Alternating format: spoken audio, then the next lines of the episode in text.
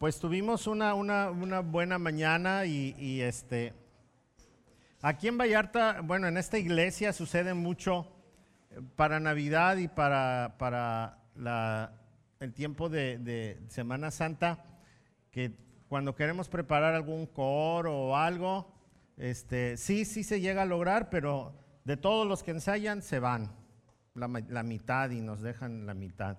Y en la mañana los niños participaron y muchos se fueron de vacaciones y quedaron poquitos y estaban un poquito nerviosos y todo, pero tuvimos un buen tiempo de, de, de culto de, de, resurrección y nos la pasamos bien. Y hubo chance de, terminando el servicio, poder saludarnos y compartir unos con otros el pan y el café, ¿verdad? Porque aquí no tomamos vino, entonces aquí comemos el pan con café.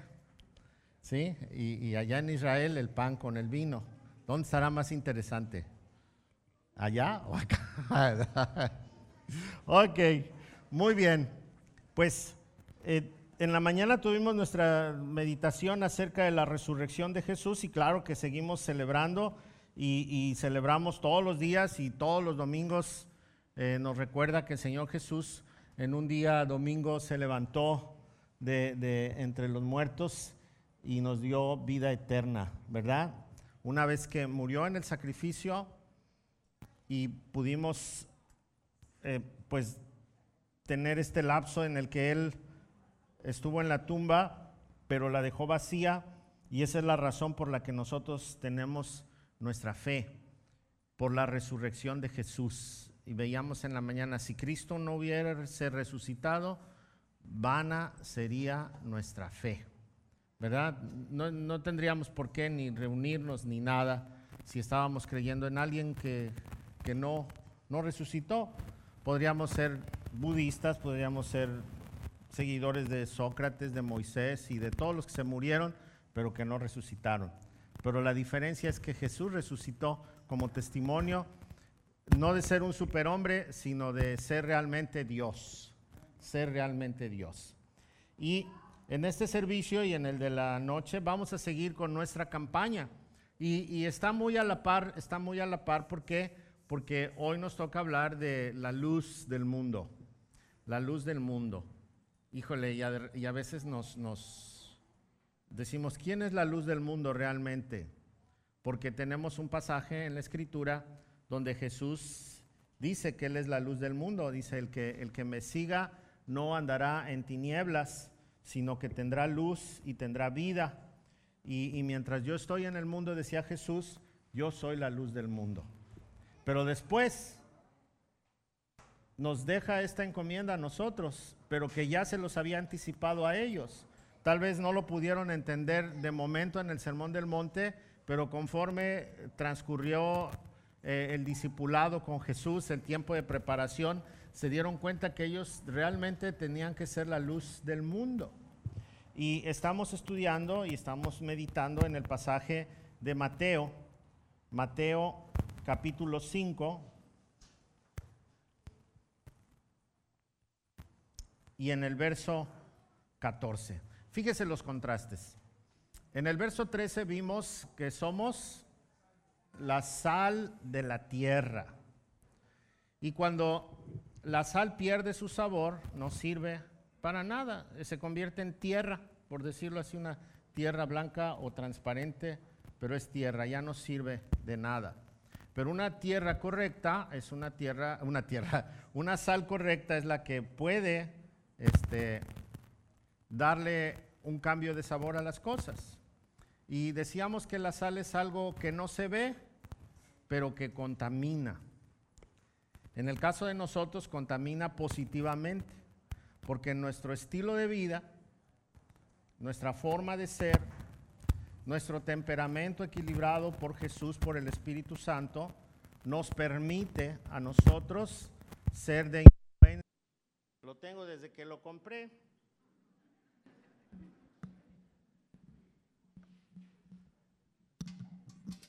¿Cómo es la inflación, verdad? Bueno, ahí está. Ok.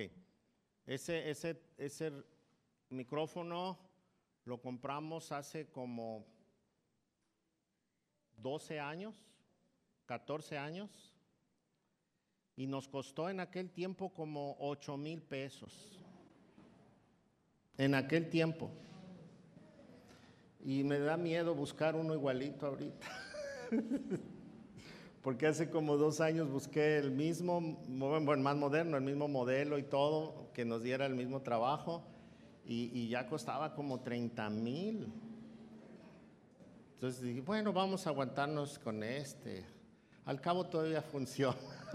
y ya nos funcionó dos años más. Entonces tengo miedo de, de buscar ahorita otro, ¿verdad? Ok. Pues con este mientras estamos bien. Muy bien. Entonces les decía, es más lo que nosotros podemos eh, entrar en la vida de las personas con nuestra manera de ser y cómo Dios está trabajando en nuestra vida. Es un testimonio. Eh, me hablan más tus hechos que tus palabras. O al revés, tus palabras no las puedo escuchar cuando veo tus hechos. El, testimonio de un cristiano es muy importante porque le da sal, le da sabor a donde quiera que él vaya. No se deja influenciar por los demás, sino que él con su firmeza puede marcar la diferencia. Más o menos es lo que vimos la semana pasada. Y hoy estamos viendo el verso 14. Mire, es el 14 y el verso 15 hasta el verso 16. ¿Me acompañan?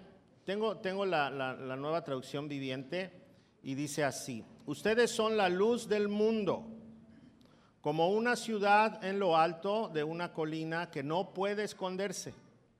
Nadie enciende una lámpara y luego la pone debajo de una canasta. En cambio, la coloca en un lugar alto donde ilumina a todos los que están en casa.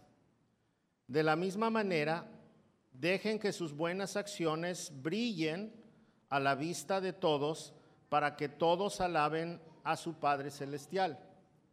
Ok, ahora Jesús dice que nosotros, a ver, diga conmigo, yo soy la luz del mundo. Otra vez, yo soy la luz del mundo. Híjole, es un compromiso. Porque Jesús dijo, yo soy la luz del mundo, y después él mismo se dirige a nosotros en este sermón y dice, ustedes son la luz del mundo. Ay, entonces es un compromiso muy grande. Ahora, tenemos que ver que nadie puede ser la luz del mundo sin la luz de Jesús. Eso es lo, importante. Una persona que tiene a Jesús, que eh, Jesús es la luz del mundo, puede reflejar a Jesús como una luz y me viene a la mente rápido la luna. ¿Vieron la luna anoche cómo estaba? Hermosa, hermosa. Luna llena, preciosa. Podías caminar, ahí donde vivo yo es un lugar oscuro y puedes caminar sin problema porque la luna está eh, marcando eh, el camino, entonces es muy bonito. Y en el mar no se diga, ¿verdad? El reflejo en el mar. Bueno, la luna no tiene luz propia. La luna es el reflejo de los rayos del sol y alumbra muy bonito. No, no igual, no igual que el sol, pero sí, sí, la luna nos, nos bendice con, solamente de verla ya nos bendice. El ver ese, ese satélite tan bonito que nos dejó Dios para, para que nos pudiera, pudiera guiar en la noche. Y entonces, eh, ese es un ejemplo muy natural, muy claro de cómo nosotros debemos de ser esa luz del mundo. Entonces, se, fíjese, habla primero de que quiénes somos nosotros y luego pone unas ilustraciones. La primera ilustración tiene que ver con una ciudad que aparentemente no habla de luz, habla de una ciudad, una ciudad en una colina que no puede esconderse, una ciudad que está en la parte alta, en aquel tiempo tal vez de noche no, no podía verse la, la, ciudad porque todas tenían muros, pero en el día cualquiera que caminara puede ver la ciudad porque está en alto. Por ejemplo, eh, en el Monte Carmelo hay unas construcciones y el Monte Carmelo es un monte muy alto. Y de cualquier lugar que tú vayas en Jerusalén puedes ver ese monte. Puedes ver la, ciudad de Jerusalén ya sea de, bajando del Monte de los Olivos o viniendo, viniendo del mar, del río, perdón, del río Jordán, puedes ver la ciudad. Y al revés, viniendo del mar muerto, puedes ver la ciudad porque está en alto. Entonces, a lo que se refiere es que una ciudad que está en la colina no se puede esconder. No se puede esconder. Siempre alguien le va a ver. Y luego dice que nadie puede encender una lámpara y taparla con un canasto.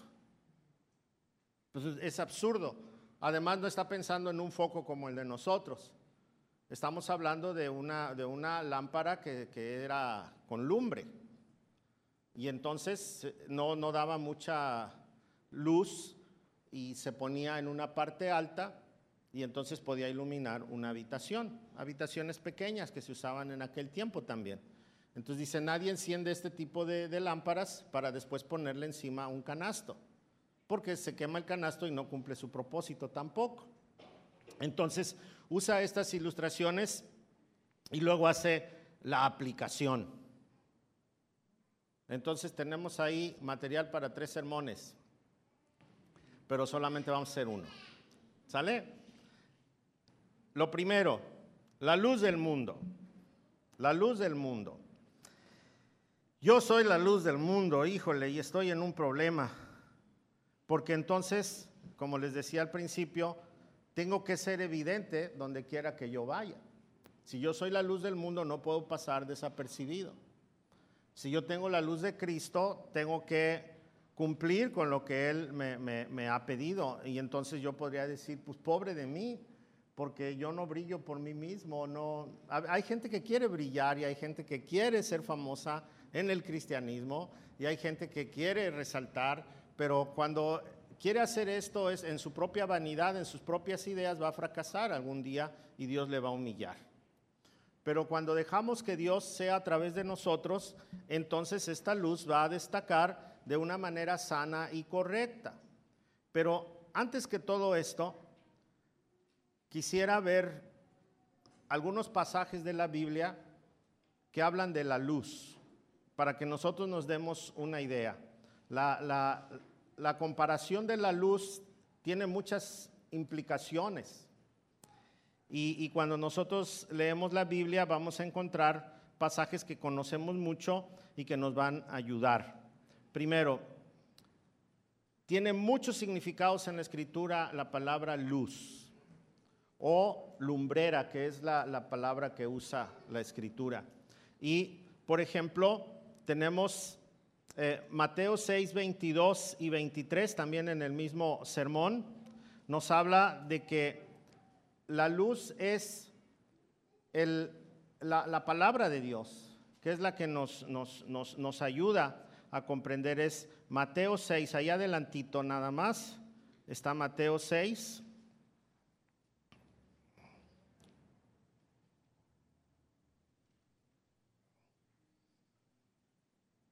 ...22 dice... ...tu ojo es una lámpara... ...que da luz a tu cuerpo...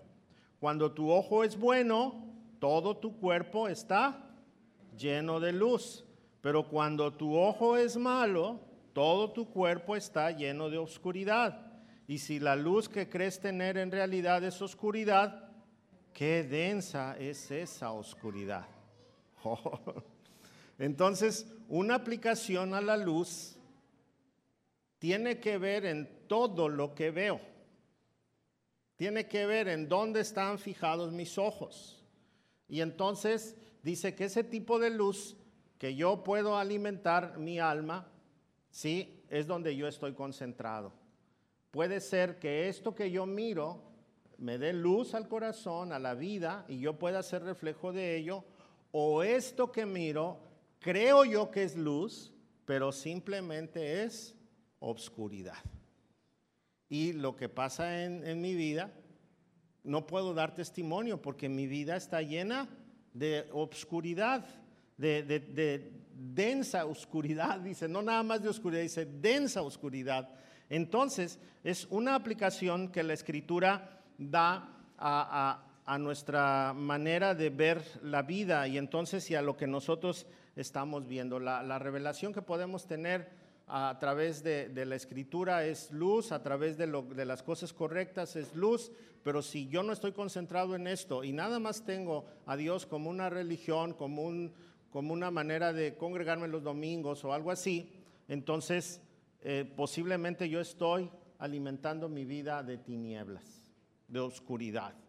Otra, otra forma de aplicar la luz está en el Salmo 119, 105.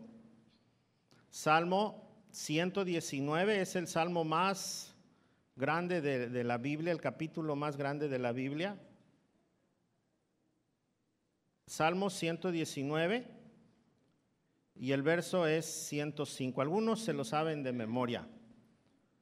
La versión antigua dice, lámpara es a mis pies tu palabra y lumbrera mi camino. Y esta versión dice, tu palabra es una lámpara que guía mis pies y una luz para mi camino. Cuando hablamos de luz, puede ser que la palabra de Dios, no, no puede ser, es la palabra de Dios quien puede guiar nuestros pies y quien nos puede alumbrar en cada día de nuestra vida. Entonces la Biblia habla de que luz es lo que veo, luz es lo que leo. ¿Sí? Y entonces yo puedo obtener esa luz que viene de parte de Dios. Pero además, cuando yo estoy hablando a luz, también me puedo referir al gozo, la alegría que pueden venir a mi vida. Mire, ve ahora el Salmo 97, 11. Salmo 97, 11.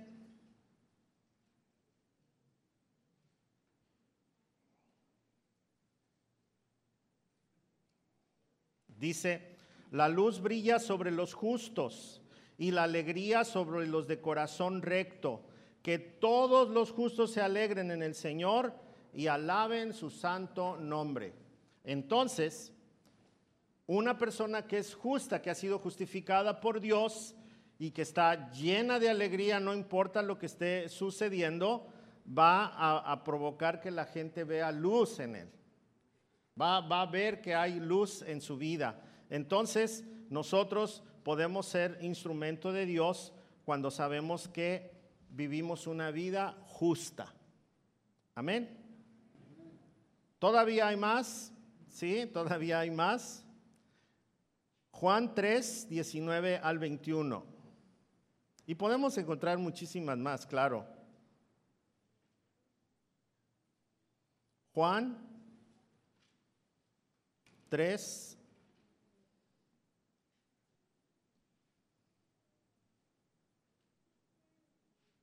19. Dice, esta condenación se basa en, en, el siguiente hecho. La luz de Dios llegó al mundo, pero la gente amó más la oscuridad que la luz, porque sus acciones eran malvadas. Verso 20 dice, todos los que hacen el mal odian la luz y se niegan a acercarse a ella porque temen que sus pecados queden al descubierto.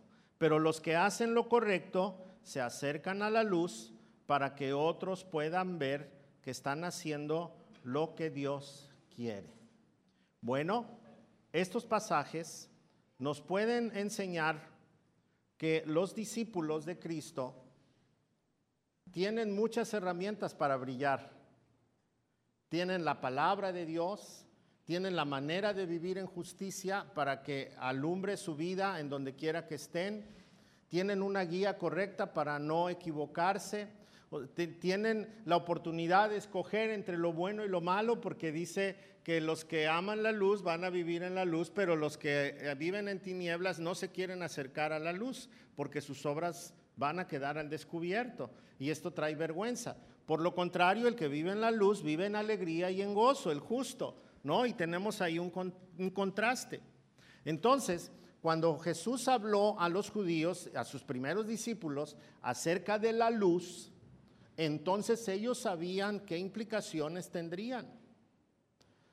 Pero tal vez no se acordaban de ello, porque cuando Jesús, perdón, cuando el Antiguo Testamento les muestra que Abraham fue eh, declarado el hombre que sería bendición para todas las naciones, que su descendencia sería la bendición del mundo, entonces ellos tendrían que ser luz para todo el mundo. Pero le sucede a ellos lo que nos sucede a nosotros. ¿Sabe qué sucedió con el pueblo de Israel?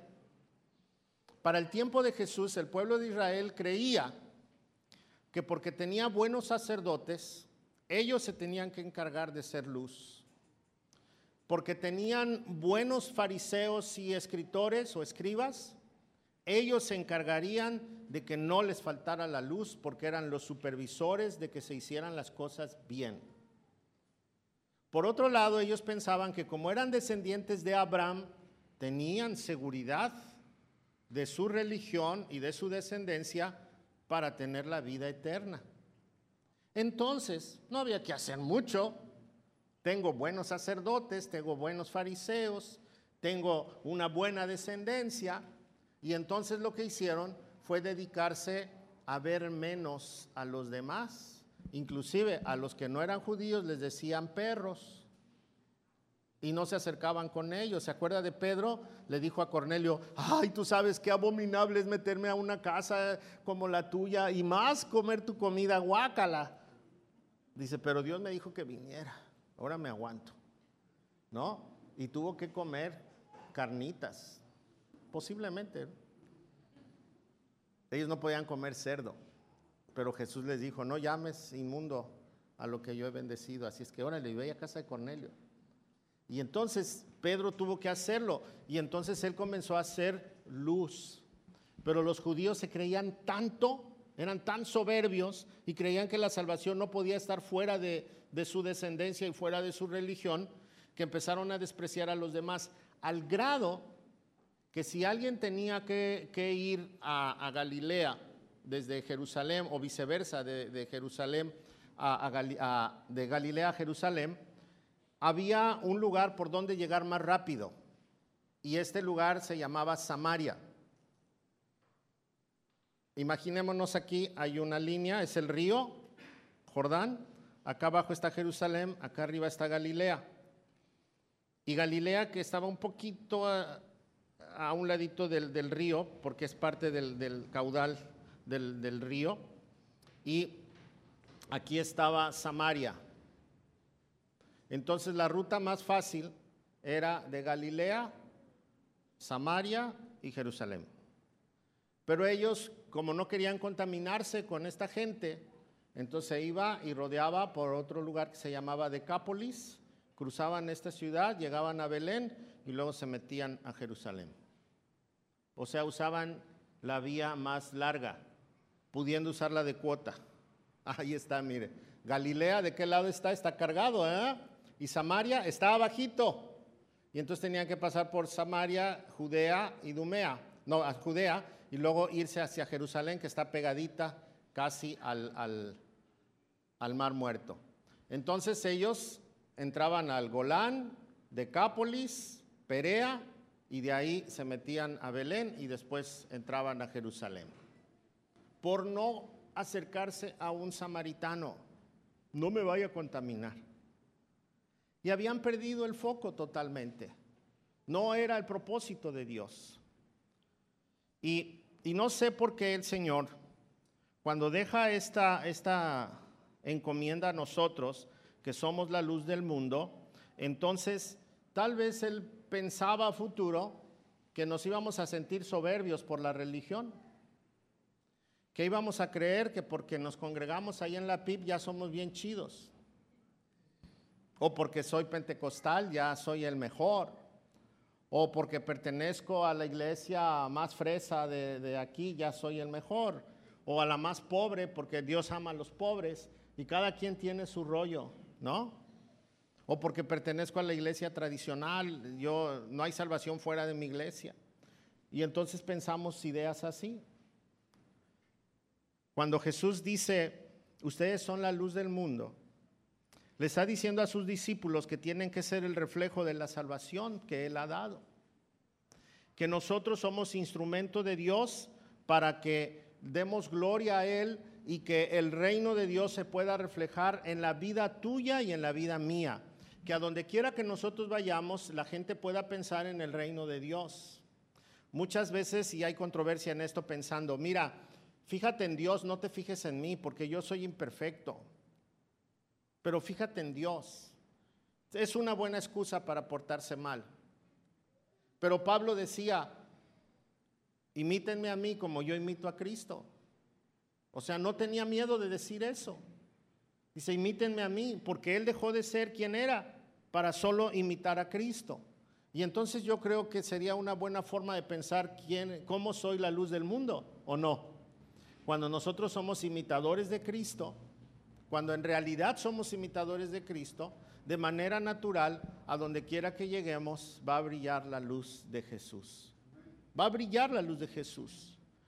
Ellos tenían que hacer esto primero con sus compatriotas, pero tenían que ir con los samaritanos, tenían que ir con los gentiles, tenían que romper todas esas barreras, todas esas ideas, todas esas filosofías que hicieron alrededor de su religión y comenzar a hacer luz. Lo primero que hizo Dios después de haber derramado el Espíritu Santo fue arrebatar a Felipe. Felipe fue a predicar el Evangelio a Samaria y el Señor lo arrebató y lo puso delante de un hombre negro que era eunuco. Y le predicó el Evangelio y lo bautizó. Y se dice, los historiadores, que este hombre llevó el Evangelio a Egipto. Tenían que romper esas barreras. No sé si usted y yo tengamos barreras ideológicas, culturales, religiosas, inclusive hasta morales, porque yo me acuerdo que, un pueblito que visitaba decía que los cristianos eran inmorales, porque sus, sus pastores se casaban y que no debería de ser eso. Y que la gente que no lee la Biblia, claro que dice, ay, sí es cierto. Pero la Biblia dice que el pastor debe ser casado y debe tener sus hijos. O sea, son ideas, son ideas. Pero la encomienda es primero romper todas las barreras que nos impiden ser luz y compartir esa luz con otras personas. ¿A quién le ha compartido últimamente usted el Evangelio? Acompañado de la sal, ¿verdad? La sal que era un buen testimonio, una vida correcta, una manera de, llevar la vida de acuerdo a lo que Dios quiere. Y después, cuando nosotros somos luz, también es hora de compartir. Se enciende y entonces comparto con todos. Dice, no la puedo esconder, tengo que ser una luz. Y entonces, al romper todas estas barreras, yo puedo compartir con otros la salvación. Debo de vivir una vida llena de alegría, no por lo que me pasa, sino por la salvación que yo tengo. Debo de, de ver una vida de gozo, y de positivismo en el buen sentido, porque yo tengo esperanza, yo tengo esperanza de la vida eterna. Y si me enfermo, le puedo dar gloria a Dios en medio de la enfermedad. Claro, voy a atenderme y voy a hacer, voy a checar qué hice mal, ¿no? Y, y cambiar tal vez mi manera de alimentarme y todo esto, pero le doy gloria a Dios porque yo tengo esperanza en Él. ¿O no? Tenemos esperanza de que Dios nos va a llevar a la eternidad con Él. Entonces, algo que caracteriza a una persona que está en luz, que es la luz, es el gozo de su salvación y la alegría de su esperanza. Que no mueren, que ahí están. Y sobre todo cuando nosotros vivimos así, tenemos una vida transformada, una vida llena de, de, la imagen de Cristo, y entonces la gente no va a dudar lo que nosotros hablamos lo que nosotros vivimos, lo que nosotros somos. Ahora, déjeme decirle algo. Dice la escritura que no hay nada que hagamos nosotros que un día no se manifieste. Nada oculto que no sea manifestado. Y eso habla de nosotros como hijos de Dios. Si usted es un hijo de Dios, usted está en la mira de Dios. Nos gusta cuando dice, no te abandonaré, no te dejaré, yo te sostengo con la diestra de mi poder. Ah, esas son palabras power. Me gustan esas palabras, ¿no? y, yo, yo, yo voy a estar contigo a donde quiera que vayas y te voy a bendecir. Pero ¿qué tal estas palabras? Y te voy a supervisar. Y yo sé todo lo que hagas a escondidas o en público. Yo sé cómo le contestaste a fulanito, yo sé cómo hablaste acá, yo sé cómo viste acá. Ay, esas partes no me gustan, Señor, pero también suceden. ¿O no? También suceden. Entonces, cuando nosotros somos caracterizados como, como la imagen de Jesús, necesitamos ver que somos la imagen de Jesús en donde quiera que estemos, a solas, en público, en familia, con los hijos, con los amigos, en donde quiera que yo esté, soy la luz del mundo. Porque voy a tener la oportunidad siempre de compartir el Evangelio con cualquier persona. Tengo que romper todas las barreras que yo tenga. Así que todo va a salir a la luz y hace la comparación con una ciudad. Una ciudad en alto. ¿Quién la ve? Todos. Y si usted es una ciudad en alto, ¿quién le ve? Todos. Y si usted comete un error, ¿quién le ve? Todos. Primero Dios. Se da cuenta de todo. Pero la gente también nos mira.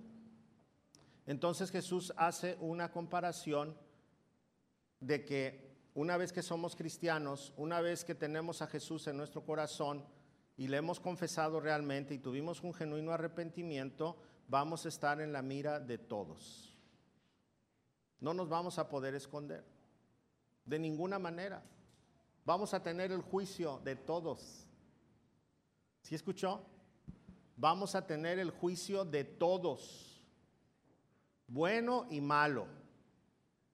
Si haces lo bueno y vamos en contra de lo que el mundo está enseñando, entonces somos raros, religiosos, locos, lavados de cerebro y todas estas cosas si nos portamos bien.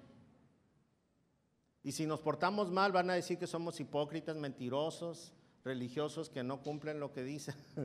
o sea, de cualquier manera, van a hablar de nosotros, ¿o no? De cualquier manera nos van a criticar, entonces prepárese para esa crítica. ¿Sí? No le gusta, pero somos la luz del mundo. Y somos como una ciudad que está en lo alto. Y una ciudad que está en lo alto no se puede esconder. Espero que esto le aliente y no le agüite. ¿eh? Ay, así que chiste. no, no, no debemos de tomar esa responsabilidad y, no sentirnos mal por eso. ¿Por qué? Porque ahora Dios nos ha puesto en un lugar privilegiado. Estaba viendo algunas, algunas, algunas situaciones de, gente que, que ha sobresalido, que ha llegado al éxito, y una vez que están en el éxito, ya no pueden esconderse. Y entonces son los que alimentan a todos estos programas de chismes, ¿no? Porque están esperando que alguien cometa un error para, híjole, tenemos noticia y, podemos vender y podemos sacarlo a la luz. Y, más si es algo muy, muy íntimo de alguien, paz. Ya hicieron el negociazo de su vida. Ahora imagínese cómo entonces una persona que está en Cristo no lo pidió, no quiso ser esa persona que está hasta arriba, pero en automático Jesús te puso en ese lugar. Pero es un lugar diferente al éxito humano.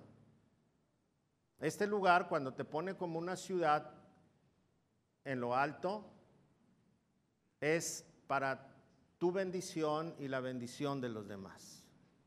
Cuando ellos quieran ayuda, te van a encontrar rápidamente.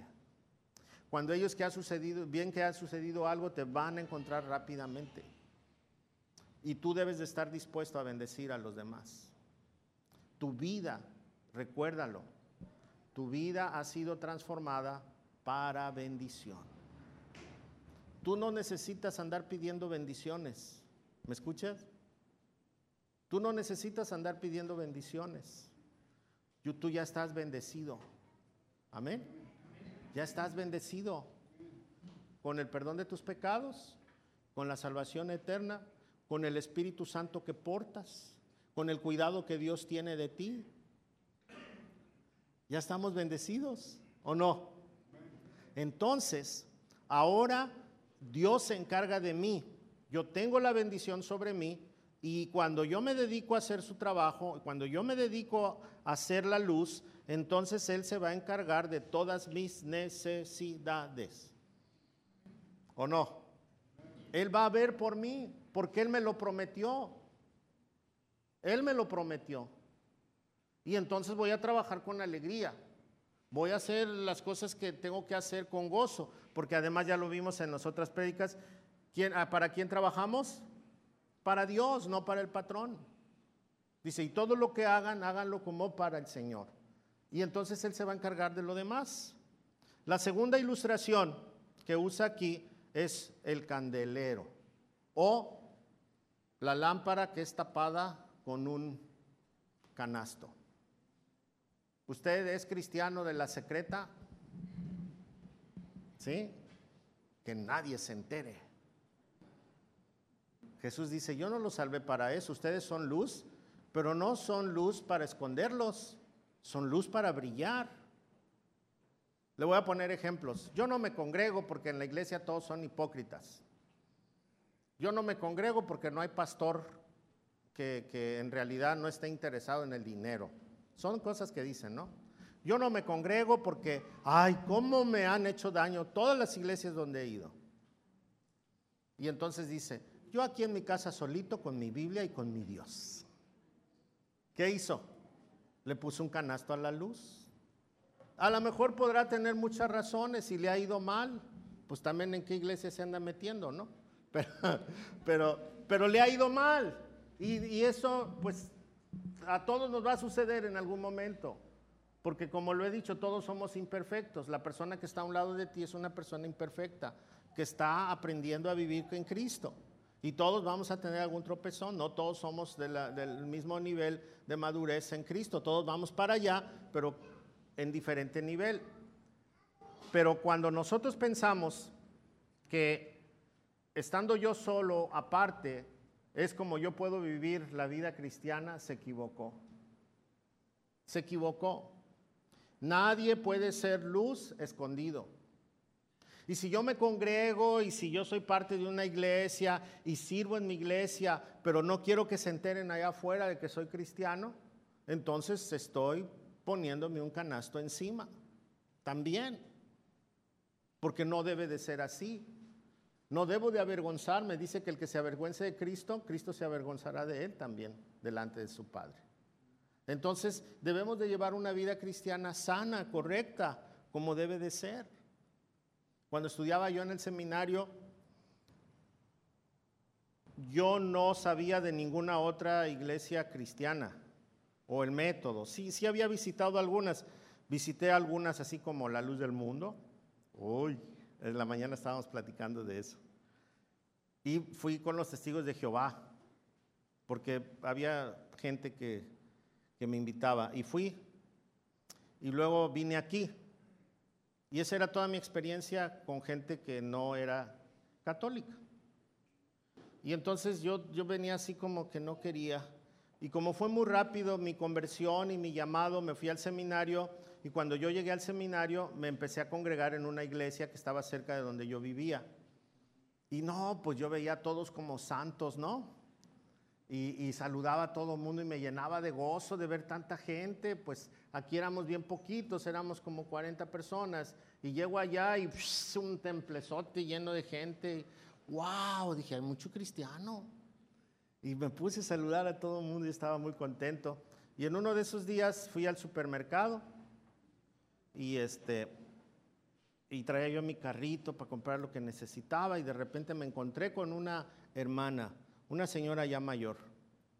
Y este y yo bien contento, "Hermana", desde lejos. "Hermana, ¿cómo está?" Y ahí voy con mi carrito y se me queda viendo y voltea para todos lados así y me dice, "¿Perdón?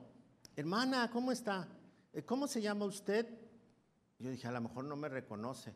Me dice, le digo, Jorge, ¿Jorge qué me dice? Guzmán, o mire, le voy a decir algo. Sí me acuerdo de usted, lo vi en el templo, ¿verdad? Le digo, sí, Yo dije, ah, ya me reconoció. Me dijo, aquí en la calle usted es el señor Guzmán y yo soy la señora López. No me vuelva a decir hermana en la calle, por favor. Mm. No, pues sí, no le vuelvo a decir hermana, ni en la calle, ni en el templo, ni en ningún lado. Pero así fue de, de, de, de. Pero hay gente que vive así. Hay gente que vive así. ¿O no?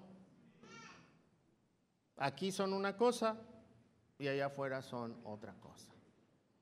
Dice, oye, eh, ¿tú estás yendo a la iglesia ahí, la que está en el Parque Hidalgo? Ah, sí, acompaño a mi mujer. Pero tú, no, yo no, yo no, no, no, no. Ay, mi vieja, que es la que se da golpes de pecho, yo no. ¿Sí, ¿Sí han visto eso alguna vez? Así pasa. Así pasa. Las mujeres no tanto. Las mujeres son más fieles, son más buena onda, no les da pena. Pero a los, a los, a los hombres sí, y a los jóvenes también. Los jóvenes les da mucha pena. ¿Por qué? Porque, porque no es lo común, no es lo común. Y, para un joven, híjole, pues todos andan en la loquera, de la adolescencia para arriba todos andan en la loquera. Y, y hasta compiten en cosas feas. Y entonces un chavo cristiano, pues es el bullying, es la botana. Así decíamos cuando nosotros éramos jóvenes y guapos, ¿verdad? Se nos quitó, se nos quitó los jóvenes. Y entonces éramos el bullying, éramos el bullying. Si alguno llegaba a ser cristiano, pobrecito. Yo creo que ahora menos que antes. Antes sí era así hasta... Yo creo que si el maestro se enteraba ya no te dejaba ni entrar a clases. Así de ese tamaño.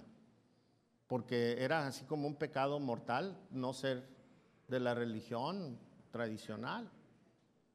Pero ahora no hay tanto de eso. Puedo ir a derechos humanos y decir, no, no me quieren porque soy cristiano. ¿Usted cree que un joven se atreva a hacer eso? Ojalá y sí. Pero no podemos escondernos, no podemos escondernos, porque Jesús dijo que somos la luz del mundo, que tenemos todos los elementos. Cuando él habló a los judíos, acuérdense que culturalmente ellos sabían lo que era la luz, y entonces tenemos todos los elementos para hacer luz. Tenemos una evidencia porque cuando el Espíritu Santo posa en nosotros ya no nos podemos esconder. Absolutamente no nos podemos esconder. Vamos a tener los ojos de todo mundo encima de nuestra vida.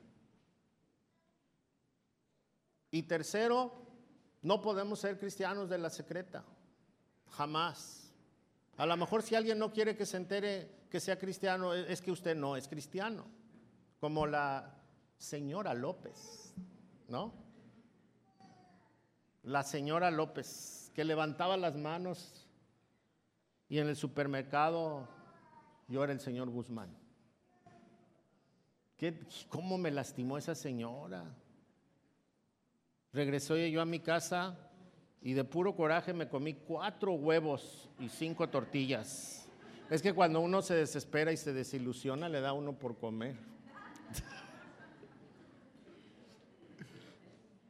¿A poco no así pasa también? Y por último, ah, no, y, y después, al último, el Señor Jesús dice, a ver, ayúdeme a leer. Y esta a veces no nos gusta esta parte. Dice, es, bueno, mire, no es casualidad, pero aquí el verso 21 de Juan 3, no lo busqué, aquí lo tengo yo, pero abrí mi Biblia y así como dicen, a ver qué dice Dios aquí. Así me pasó ahorita. Y dice Juan 3:21, pero los que hacen lo correcto se acercan a la luz para que otros puedan ver que están haciendo lo que Dios quiere. ¿Y qué es lo que Dios quiere? Ahora sí vamos a Mateo capítulo 5, verso 16. Ya vimos, somos la luz del mundo, tenemos todos los elementos para ser la luz del mundo. Número dos, eh, estamos exhibidos porque tenemos el Espíritu Santo, nadie nos puede ignorar. Somos especiales y van a ver nuestras virtudes y nuestros defectos. No podemos ser cristianos de la secreta porque si no nos apellidáramos López, no, perdón, si hay algún López aquí, no, son ustedes, son los de Guadalajara. y dice, y 16, de la misma manera, dejen que sus buenas acciones brillen a la vista de todos para que todos alaben a su Padre Celestial. No quiere decir que presuman sus buenas obras quiere decir que su manera de vivir es haciendo buenas obras. No tengo que presumir que yo hice una buena obra, pero sí tengo que ser mi manera común de vivir haciendo buenas obras. Haciendo buenas obras. Entonces, cuando yo soy la luz del mundo, soy una persona que se distingue por sus buenas obras. Y no todas las buenas obras tienen que ver con dinero.